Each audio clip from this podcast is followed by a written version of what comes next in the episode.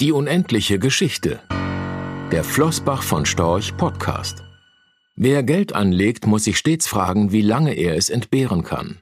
Erst wenn das geklärt ist, lässt sich eine sinnvolle Anlagestrategie finden.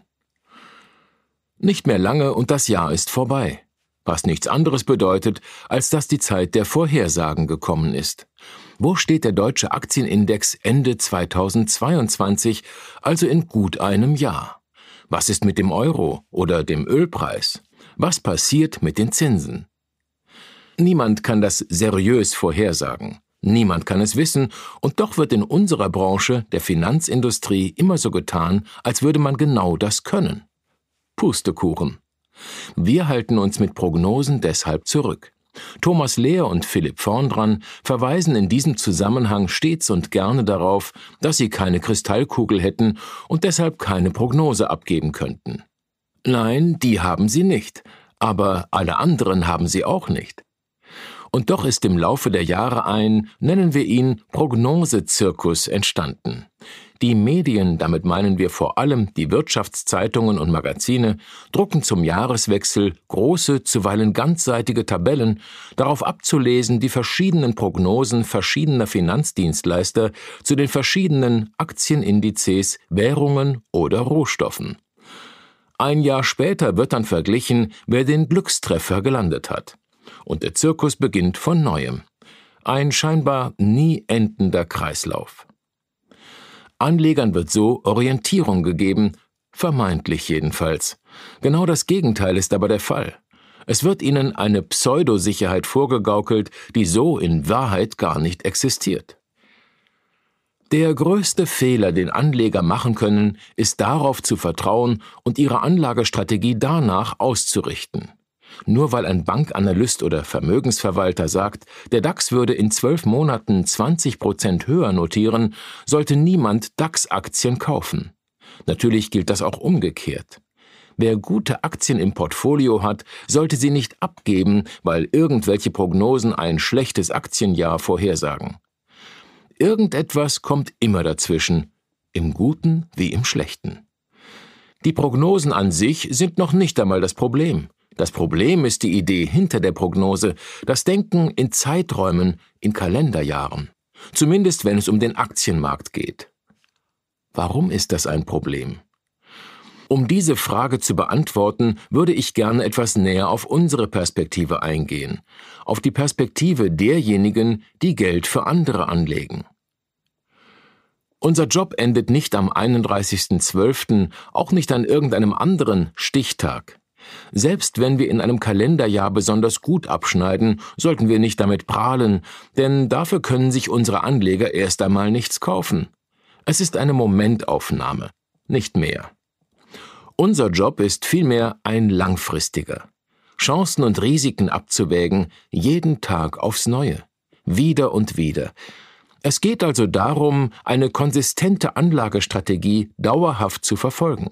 Es geht um Stetigkeit, darum, langfristig ordentliche Renditen zu erwirtschaften für unsere Anleger, deren Erwartungen an uns im Idealfall zu übertreffen.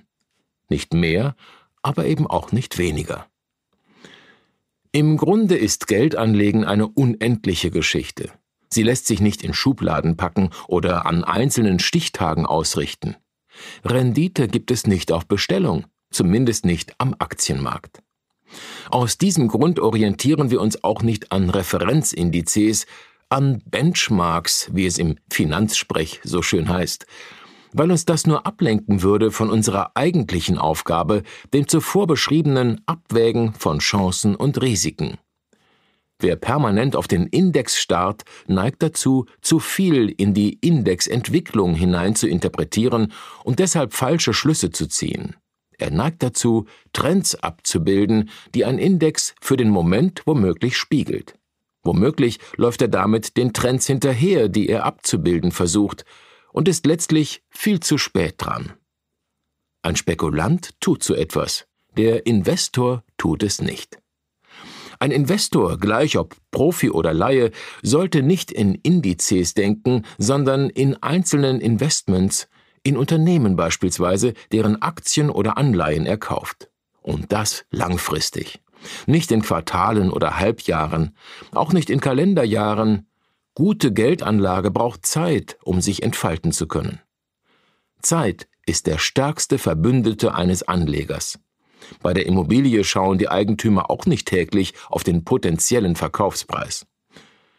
So viel zu unserer grundsätzlichen Herangehensweise. Natürlich muss die in Einklang gebracht werden mit den Kundenbedürfnissen. Nicht jeder Anleger hat viele Jahre oder gar Jahrzehnte Zeit. Wer beispielsweise Geld für eine wichtige Anschaffung braucht, der sollte das Geld nicht am Aktienmarkt zwischenparken. Wer Geld anlegt, muss sich anfangs immer fragen, wie lange er es entbehren kann und welche Renditeerwartung er hat. Erst wenn das geklärt ist, lässt sich eine sinnvolle Anlagestrategie, die passenden Anlagen und Anlageprodukte finden. Insofern kommt es vor allem darauf an, Investments zu finden, die zu den Anlagezielen und Bedürfnissen eines Anlegers passen was nichts anderes bedeutet, als dass Bank- und Vermögensberatern eine besondere Verantwortung zukommt, aber auch uns Produktspezialisten als Mittler und Erklärer zwischen Beratern und Anlegern. Geldanlage endet nie. Geldanlage ist eine unendliche Geschichte. Von daher endet dieser Beitrag auch nur vorübergehend, gewissermaßen als Teil 1 der unendlichen Geschichte. In den kommenden Monaten möchten wir an dieser Stelle immer wieder auf häufige Anlegerfehler und Missverständnisse hinweisen, aber auch oft an uns gestellte Fragen beantworten. Falls Sie eine oder vielleicht auch mehrere Fragen haben, senden Sie uns doch bitte eine E-Mail an fragen@fvsag.com. Wir freuen uns darauf. Kurzum, Fortsetzung folgt. Rechtlicher Hinweis diese Publikation dient unter anderem als Werbemitteilung. Sie richtet sich ausschließlich an deutschsprachige Anleger mit Wohnsitz bzw. Sitz in Deutschland, Österreich, Luxemburg und in der Schweiz. Die in dieser Veröffentlichung enthaltenen Informationen und zum Ausdruck gebrachten Meinungen geben die Einschätzungen von Flossbach von Storch zum Zeitpunkt der Veröffentlichung wieder und können sich jederzeit ohne vorherige Ankündigung ändern Angaben zu in die Zukunft gerichteten Aussagen spiegeln die Zukunftserwartung von Flossbach von Storch wider, können aber erheblich von den tatsächlichen Entwicklungen und Ergebnissen abweichen.